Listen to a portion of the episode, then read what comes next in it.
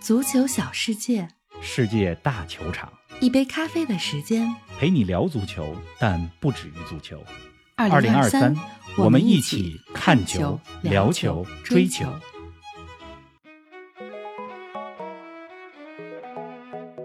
皇马尤文美国行，足咖跟队报道。观摩皇马训练是怎样一种感受？尤文众星当中，谁的人气最旺？新赛季前瞻，姆巴佩距离皇马还远吗？尤文下赛季能重返欧冠吗？女足世界杯，中国队小组未能出现，面对差距，未来四年我们该如何弥补？更多精彩内容尽在本期足球咖啡馆。听众朋友们，大家好，欢迎来到今天的节目。方老师你好啊，你这十天之内已经两次去佛罗里达了，怎么着？这次不是去看梅西啊？林子好，听众朋友们大家好。嗯这次啊不是去迈阿密，虽然来的也是佛罗里达，但是呢，我是来的是奥兰多。是啊奥兰多呢，其实离迈阿密已经很近了。咱们录节目的时候，其实梅西所在的迈阿密国际正在和奥兰多 FC 踢美国北美联赛杯嗯三十二进十六的比赛。我看上半场是一比一，是吧？咱们录完录节目的时候，那比赛还没结束。这次为什么来奥兰多呢？因为我是跟皇马和尤文的比赛。哎，皇马和尤文今年夏天都选择了美国行，到美国呢来进行一系列的热身赛。都来美国了，嗯，这个热身赛的结果呢，大家已经知道了。哎，尤文三比一战胜了皇马。是的，那么我们足球咖啡馆呢，获得了这场比赛的媒体资格，这机会非常难得，能够跟队是吧？看看训练，呃，看看比赛，而且还能采访教练，采访一些球员。是啊我觉得这机会非常的难得，所以我就来到了奥兰多。我觉得这不光是现场直击了，咱们也算半跟队了。是吧？嗯，而且呢，尤其近距离见到两位意大利的名帅安切洛蒂和阿莱格里，还是非常开心的。是啊，皇马的、尤文的这些球员，像莫德里奇、贝林厄姆从我的面前走过，嗯哎，呀，虽然不能管他们要签名，是吧？但是我这个内心还是砰砰的在跳，肯定的真的是这么一个感受。我现在呢，其实是在这个新闻发布会之后的工作间里边，是吧？嗯在跟林子连线录音，录音是，哎，所以怎么说呢？就是说这个可能音效哈、不会特别好，希望大家呢就是能够多担待吧，因为毕竟是在工作间里边。嗯，今天的节目呢，其实我就想把这两天跟着皇马和尤文的比赛，是吧？把看到的、听到的，啊、说说现场，尤其是大家在电视上感受不到的，跟大家来讲一讲。我是周二到的奥兰多，那么周二到了之后呢，就是参加了两队的新闻发布会，甚至赛前的新闻发布会，然后跟了一下皇马的训练。周三呢就是比赛了，是吧？热身赛之前提前到场，啊、看看大家训队员们的这训练，然后比赛整个跟了比赛。呃，比赛之后呢是新闻发布会，啊、见到了安切洛蒂、阿莱格里。这个新闻发布会刚完，我们就录音了。是啊，哎，我看有不少朋友看了咱们视频之后说啊，你这经历太令人羡慕了。不过我非常清楚啊，现场直击追现场也是非常辛苦啊，跟我之前拍演出有点像。那咱们按照时间顺序啊，先从赛前的新闻发布会讲起。见到安切洛蒂和阿莱格里这两位名帅，你是什么感受啊？没错，就跟你之前拍演出一样，辛苦并快乐着，没错对吧？但是我想呢，就是我特别希望能够多拍一些，多看一些，多给大家讲一些，嗯把最真实的现场看到的这些东西呢，呈现给咱们组咖的听友。是的，而且呢，现在是美国东部的时间，晚上十一点。我跟玲子录完音以后，是吧？我就回酒店收拾收拾，第二天早上的飞机，因为明天还有北美联赛杯的比赛，明天晚上我也要去看。一场球，也在现场。那么在现场呢，确实是辛苦，但是真的是很快乐，因为我在现场除了要看球，是吧，还要这个想一想采访球员、采访教练什么样的问题，嗯，而且拍了不少的视频发到咱们的 V 加的群里。是的，同时想一想，咱们今天要给大家讲什么内容。是的，欢迎大家订阅我们的加，啊可以看到很多专属内容。哎，好了，来说说啊，看到阿拉格里什么感觉啊？阿莱格里啊，我觉得他比想象中的更友好、更温和。啊以前看电视的时候，看尤文的主教练阿莱格里，总觉得囧叔呢，要么是有一些比较囧的表情，要么呢就比较严肃，是吧？毕竟是在教练席旁边，但是在新闻发布会上，阿莱格里给我的感觉啊是特别友好、特别温和的一个人，因为我正好亲和力，嗯，哎坐在他的正前方。哎，我坐正正前方，然后他即使我没提问的时候，他也对着我笑。我觉得阿莱格里挺可爱的一个人。我呢也问了他一个问题，怎么呢哎我说这一天和皇马的比赛，因为是昨天嘛，就是比赛前一天见到的阿莱格里。我说这是美国行的最后一场比赛了，对吧？有什么东西是在你前几场热身赛当中没有尝试的，想在最后一场比赛调整好，为嗯球队新赛季做好准备？那阿莱格里说呢，他说特别想调整好全员的体能状态、竞技状态。因为距离新赛季开始其实很快了，欧洲的五大联赛都是八月份开始。是的，那么对于球队来讲，不仅是战术上的调整、战术上的布置，我觉得体能的储备、体能调整也非常重要。这是阿莱格里。你再说说安切洛蒂呢？安切洛蒂连续回答了各路记者问的二十多个问题真的是非常平静、非常安静，而且非常外交官形象的嗯，这么一个人。而且林子，你猜怎么着？特别逗的是、啊，怎么呢？就是有一个记者，他呢用西语提问啊，虽然我不太会西语。基本不会西语，但是嗯大概的内容，因为都是足球一些术语嘛，还有名字，我大概听懂了。是啊，他问安切洛蒂啊，说能不能评价一下哥伦比亚女足，就效力于皇马女足的琳达凯塞多在女足世界杯上的表现？因为琳达凯塞多之前咱们节目里边也给大家介绍过，哥伦比亚前两战两战两胜，琳达凯塞多每场比赛进了一个球，她是皇马女足的嘛。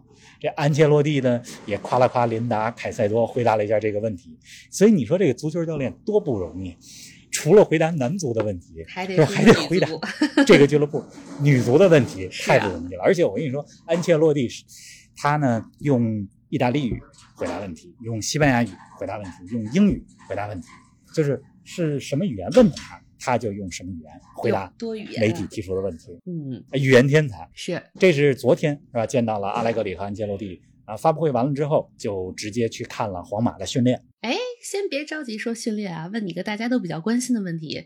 那新闻发布会上有没有人问安切洛蒂关于姆巴佩的问题呢？你要听新闻发布会上安切洛蒂说的话，是吧？那个呢，就基本上什么东西都掏不出来，是啊因为安切洛蒂是一个比较外交官的形象，嗯是吧？这个大家都知道。我呢，就姆巴佩的这个问题啊，就是你不能找安切洛蒂问，你得问问西班牙。哎，马卡报啊，什么 ESPN 啊，这些记者，嗯他们呢常年跟队，了解这些各路的转会消息。是，我跟大家汇报一下，是吧？我打听的情况。来说说。就是人家的西班牙记者是怎么说的，大家听听这个口吻啊。嗯，说呢，这个姆巴佩和皇马啊，应该不会那么快啊，大概十天左右吧。呵，什么意思呢？就是很相信姆巴佩今年夏天会去会去皇马。但是可能不会在未来几天马上嗯宣布，可能是十天或者半个月，甚至是转会窗关闭之前的事儿。嗯，所以你看，就是说这个从安切洛蒂嘴里边问不出来的话，你问天天跟队的得从记者嘴里问我觉得能打听个八九不离十来。是哎啊，哎，佛罗里达可够热的，得有三十多度吧？有有，这两天这个呃怎么说呢，在室外走一会儿，待一会儿，呃，我就得赶紧去室内，说空调房里边待着，不然这身上都黏了。没错我看你说皇马的训练是当地时间下午六点，那他们训练内容都有什么呢？咱们的球迷朋友们平时看比赛比较多，但可能不常能看球队的训练，来给我们讲讲。昨天皇马的训练啊，本来跟我们说的是开放十五分钟啊大家想拍什么想看什么赶紧看。是啊，后来给了将近一个小时的时间，那挺哎，我还挺高兴。嗯哎，皇马的训练简单来讲呢，就是分成三个部分的内容。嗯啊，第一个部分呢就是热身啊，跑圈儿。卡马海尔带着队员们一块儿跑圈儿，是跑完圈儿之后进行第二个部分，就是有球的这个训练，就干嘛呢？抢圈儿，啊，就是稍微脚底下找找感觉，强强圈儿。第三部分呢就是对抗比赛了，把球队呢分成两个队，哎，对抗比赛。但是这对抗比赛不是用正式比赛的这个大场，嗯而是大场里边就摆好，是吧？摆好一个小场，小场地在一个比实际的场地。比赛场地更小的范围内进行一个对抗的比赛，其实非常的激烈。啊，那么现场的看训练的这个各路的媒体啊，其实最关注的就是贝林厄姆，这个镜头一直跟着贝林厄姆。贝林厄姆也练得特别卖力啊，嗯，毕竟是道队的新援。虽然说贝林厄姆来到皇马，大家都知道主力位置没有问题，但是你毕竟新来的是吧？咱们得在 训练当中 很努力。是的。哎，咱们来说说比赛本身啊。从直播画面来看，能够容纳六万人的奥兰多露营世界球场座无虚席啊！我看美国最近这足球氛围真的是越来越浓烈了。哎，这名字你翻译的不错，就是 Camping World Stadium？我本来是讲叫什么营地世界，你说什么露营世界，翻译不错，高级现在流行露营，啊。这个这个球场挺老的，它举办过一九九四年的美国世界杯，你想九四年世界杯到现在这都多少年了？都将近三十年了。不过这个球场呢，任何一个老的球场它都不断的翻新过。这座球场能容纳六万人，今天真是座无虚席。我觉得嗯不光是因为美国的足球氛围很浓烈，之前也给大家讲过，在佛罗里达州，佛罗里达本身拉丁裔、拉美裔，呃，说西班牙语、嗯是吧？葡萄牙语的人就很多，就本身这些人民他们就热爱足球嘛。是的，再加上美国这几年足球氛围越来越浓烈，嗯，但是还有另外一个原因，人家皇马这是大俱乐部啊，尤文也是大俱乐部啊，是吧？你走到哪儿，你都能听球迷多呀看到穿着皇马队服、穿着尤文队服的球迷，是吧？嗯不光是比赛的当天，昨天我在酒店办入住的时候就看到，就是从美国四面八方过来看比赛的球迷在酒店那儿穿着皇马的队衣、穿着尤文的队衣在那儿办入住呢。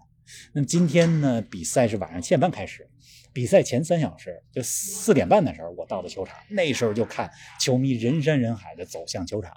皇马的球迷呢，就是我印象特别深刻的，就是一个爸爸嗯拿着一个有着皇马队徽的旗子，特别大，是吧？那旗子呢，就是他让他的两个小孩儿，我估计也就两三岁吧，就瞪着那个旗子那个角，跟他一块在那儿合影，背后是体育场。啊你看看这个哪个队的球迷都是这样，就都得从小培养。是的 传帮带嘛。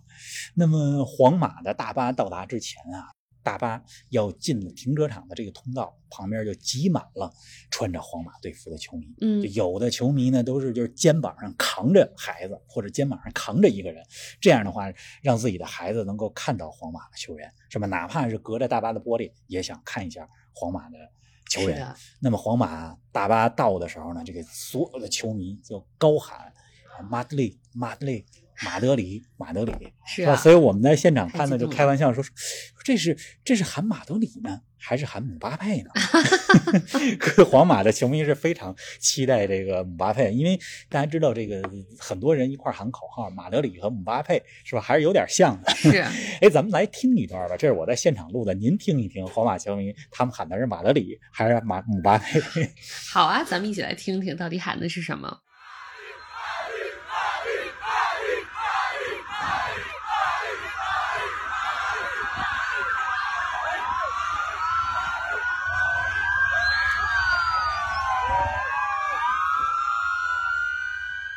那尤文这边呢？尤文到场的时候，哪个球星最受欢迎啊？是不是应该是美国国脚麦肯尼和小维阿吧？哎，你猜怎么着，玲子？还真不是。哟，虽然说麦肯尼、小维阿这都是美国国脚啊，嗯，那美国这几年是吧？大家对于这些新生代的国脚，呃，他们的人气是很旺的。但是今天尤文到场的时候，我是看着每一个球员是吧，近距离观看教练和球员一个一个走进球场。嗯那么这个时候呢，其实，在他们大巴边上已经聚集了不少的球迷，是是吧？阿莱格里先下车啊，然后下车的是谁呢？弗拉霍维奇，但是都没有什么特别大的声势。嗯，直到一位球员出现的时候，你猜是谁？谁呢？博格巴。哟，博格巴出现的时候，这尤文的球迷简直了，就跟疯了一样真的是非常喜欢博格巴。哎，那么相比于皇马，就是今天来到现场关注尤文的人就少了很多。不过这是跟皇马相比，我觉得现场的球迷比例可能是四比一吧。嗯，可能十个球迷里边是吧，有八个是皇马的球迷，有两个是尤文的球迷，四比一的这么一个比例。是。您正在收听的是足球咖啡馆，一杯咖啡的时间陪你聊足球，但不止于足球。我们是一档观点独立、内容原创的播客。您对我们最大的支持就是将足咖分享给更多的朋友，同时欢迎订阅我们的 V 加计划。微博搜索“足球咖啡馆”，成为 V 加订阅会员，自享五大专属福利：加入粉丝群与冯老师聊球，云喝一杯新鲜调制的零子咖啡，观看来自比赛现场的专属视频，参与直播互动，还有机会对话世界知名俱乐部。二零二三，我们一起看球、聊球、追球。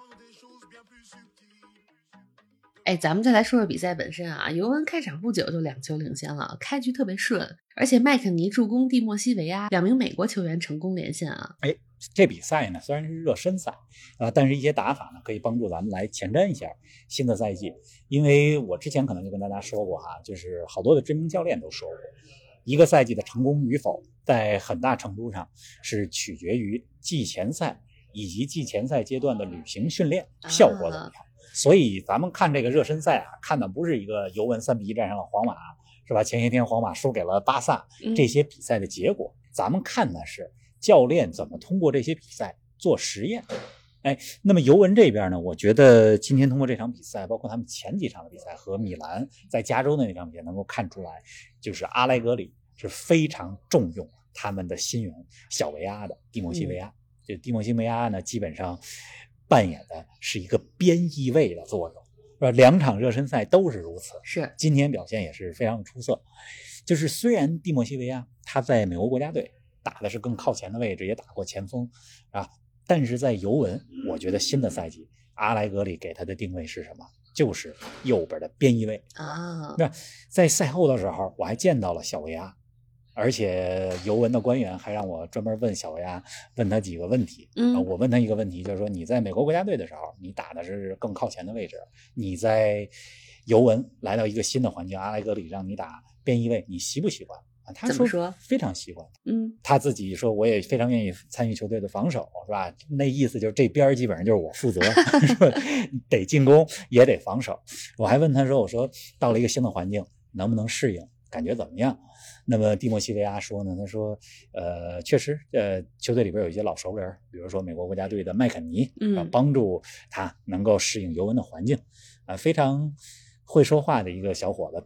毕竟人家的爸爸是利比里亚的总统啊，不一样，这是总统儿子。就是会说话啊。而且蒂莫西维亚还跟我击了一下掌。哎呀，我发现这个，呃，还是挺珍贵的。你想是嗯跟总统儿子握了个手，确实是 还是很难得。那么尤文这边呢，这几场比赛，他们前锋就是莫伊塞基恩，再加上基耶萨，嗯把基耶萨顶到了双前锋，让他打双前锋之一，顶到了前面。看看新赛季开始之后还会不会这样吧？因为毕竟距离转会窗关闭还有一段的时间，看看未来这几周尤文会不会再买前锋吧。是，哎，我看你采访他们的时候也都录了视频啊，到时候大家记得来关注我们的视频号，还有我们的微加群，会发出来给大家看。好的，没问题。这手里边的材料太多了，是啊林子慢慢发这几天咱俩慢慢整理，先给大家露出来这个播客的节目。嗯，哎，尤文上赛季排名意甲第七啊，按照排名是可以打欧协联的，但因为财务问题，尤文被欧足联禁赛了，下赛季没有欧洲赛事可以打。冯老师，你觉得这在多大程度上会影响尤文的士气呢？我觉得不会太影响了吧，嗯因为没有欧协联也可以专注意甲。也毕竟对于尤文来讲，他们最想拿到的冠军是意甲联赛的冠军，啊同时期待下赛季能够进前四，能够尽早的重返欧冠。其实之前咱们就说过这个问题，就是有欧洲赛事。嗯，尤其是对于这种豪门球队来讲，进不了欧冠，那打个欧联杯或者说打个欧协联，这究竟是好还是不好？咱们之前也给大家分析过，我觉得有利有弊吧。嗯，有利的地方呢，就是可以更加专注于国内的联赛，但是这也有弊端。弊端就是说，豪门的球队通常来讲就球员比较多，嗯，你是需要周中的这种比赛，是吧？给一些轮换球员出场机会。是的，而且周中的比赛，像欧协联或者说欧联杯的比赛，其实也是教练呃去试验和磨合新的战术一个很好的平台。嗯那么尤文呢，下个赛季没有这个欧洲的赛事可打啊，我觉得对于尤文来讲，其实整体来讲不是坏事，因为本身他们的阵容的厚度也不是说像英超的这些豪门球队那么厚。嗯，看看，我觉得最关键的对尤文来讲，下赛季成绩的关键还在于攻击力方面。刚才咱们也也说了，看看前锋方面会不会有新的引援。是的。哎，咱们再来说说皇马啊，贝林厄姆加盟之后，几场热身赛都是首发出场，在四名中场当中，贝林厄姆的位置更为靠前。王老师，你觉得皇马新赛季的主打阵型会是四三一二吗？我觉得皇马还在磨合吧。嗯热身赛呢，其实都是在做实验。这几场呢，打的阵型就像你说的，基本上是四三一二。嗯啊，今天的比赛呢，四个中场，贝林厄姆突前啊，后边中场三个人是卡马文加、克罗斯再加上莫德里奇。贝林厄姆来了之后，皇马的中场是非常之豪华的。但是今天特别有意思的一点就是，皇马官方给我们的名单，这个中场呢，人家是画了一个菱形的站位，啊，就卡马文加实际上是在后腰，然后是克罗斯和莫德里奇是双中场，前面是贝林厄姆，就是嗯大家在网上看到的这个阵型和皇马官方递给我们手上那个资料还不太一样不太。一样啊。而且你别忘了，就是如果如果姆巴佩来了，是不是安切洛蒂要不要改阵型啊？还打四三幺二吗？还是四三三？是啊，展望一下皇马的新赛季啊，能重新夺回上赛季丢掉的西甲冠军吗？我觉得还是取决于锋线。哎，我总觉得本泽马留下的锋线的位置空缺得有巨星来填补，真是光靠何塞卢或者罗德里戈可能还是不太行。嗯巴萨今天夏天也进行了补强，呃，京多安的到来让哈维更能够打自己希望的足球战术了。呃，新赛季我觉得咱们得看几场比赛，再给大家来分析西甲的形势。这个巴萨在补强，贝克汉姆在搞巴萨二队。这个尤文和皇马的赛后新闻发布会啊，你也去了现场，来给我们说说两位教练对新赛季有什么展望？其实赛后这个新闻发布会吧，我觉得安排的没有那么好，因为没有安排在新闻发布间，而是安排在混合区啊。哦，其实混合区特别热，没有空调，是好多的媒体都挤在一块儿，而且两位教练呢，大部分的问题其实都是用意大利语和西班牙语啊，呃回答的，翻译呢也不是特别给力，给力或者有的回答根本就没有翻译。嗯所以就我简单听了一下两位教练，其实他们都没有说特别多啊、实质性的内容。像嗯这种热身赛之后的赛后采访，估计不会有特别多实质的内容。然后我看这两位教练没什么爆料的东西，我就去刚才说了去采访小维阿去了，球员了，而且还见到了什琴斯尼，对吧？这个尤文的门将什琴斯尼，嗯见到他了，呃，跟他近距离呃聊了几句，呃，没有正式问问题，但是什琴斯尼能够看出来还是特别友好的，而且英语不错。是。啊哎，咱们行啊，再来说说女足世界杯吧。中国女足一比六输给英格兰了，小组没能出线，怎么评价一下这场惨败呢？嗯，我是在来奥兰多的飞机，对吧？起飞之前，在出发的机场看到中国女足这场比赛，嗯我专门订了一个机票，就是一定要能看上中国女足。是然后就看到了中国女足算是完败吧，或者说惨败给英格兰是啊这场比赛，我觉得从或者说整个世界杯，中国女足从精神的角度来说，我们真的是尽力了。你说铿锵玫瑰的精神绽没绽放？绽放了。咱们上一场比赛说对海地的比赛那么困难的情况下，海地不好打，我们嗯还是把比赛给拿下来了，精神已经绽放了。是，但是从技战术的角度来讲，啊、必须得说我们技不如人。嗯王霜的赛后采访，呃，甭说王霜是有点绷不住，含着泪进行的采访，说的那段话，我看那个采访的时候，我真的也挺心疼的，是啊就让人动容。嗯但王双说的也是大实话，因为我们的女足呃人才太少了。王双也说了嘛，希望下一代的中国女足的球员不要踢得这么狼狈。嗯呃，这场输英格兰输的狼不狼狈，真的是很狼狈。嗯那么我觉得很多人都在说中国女足惨败，啊、下一届怎么办？下一届还能进世界杯吗？未来怎么办？我们没有足球人才了，应该更多的女孩子们去走上球场去踢球，培养更大基数的女足人才。但我觉得这只是一方面，数量只是一方面，嗯更重要的还有技战术理念。就是我们已经比欧洲的强队在技战术理念上面就是落下了一大块。是就英格兰队在身体、在技术、在理念方面三个方面完全超越我们几个级别。没错。没错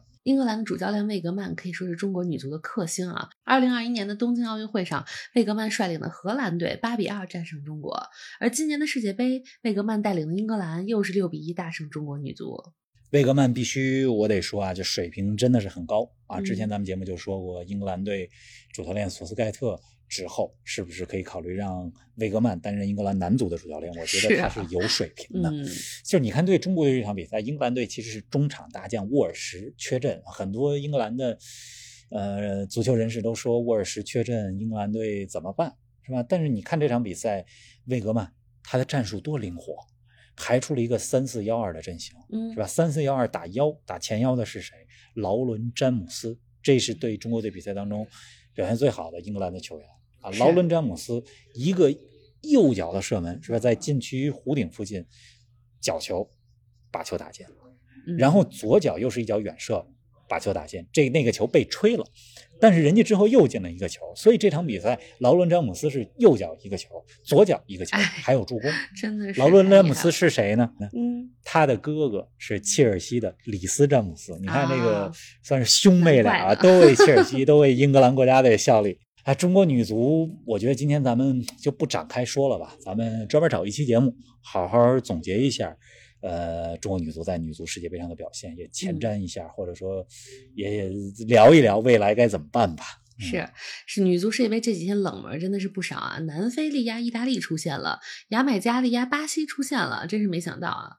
没想到巴西被淘汰了，嗯而且特别遗憾的是，巴西的球星马塔没有进球，就没有能够实现连续六届世界杯进球的是这么一个记录啊。之前咱们说加拿大的辛克莱啊，巴西的马塔这届进进球的话，就能够成为世界上仅有的六届世界杯连续进球的球员。结果嗯加拿大和巴西不仅两个球员没有进球，两支强队都在小组赛阶段都淘汰被淘汰了。是的，不过马塔在世界杯当中十七粒进球，依然是世界杯历史最佳射手。嗯，咱们找一期节目好好说说女足世界杯吧，因为女足世界杯马上进入淘汰赛了。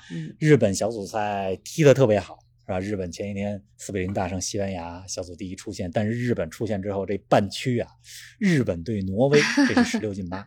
如果出现了，如果进入八强，日本的对手是瑞典或者美国的胜者。嗯，就这两个球队的胜者，你看看这个四分之一半区，日本、挪威、瑞典、美国太强了，这是死亡四分之一半区。没错。哎呀，好啦，今天咱们就先说到这儿吧，你早点回酒店休息，咱们下期节目不见不散。下期节目不见不散。今天这个音质可能比较一般，希望大家多多包涵啊！提前祝大家周末愉快。拜拜。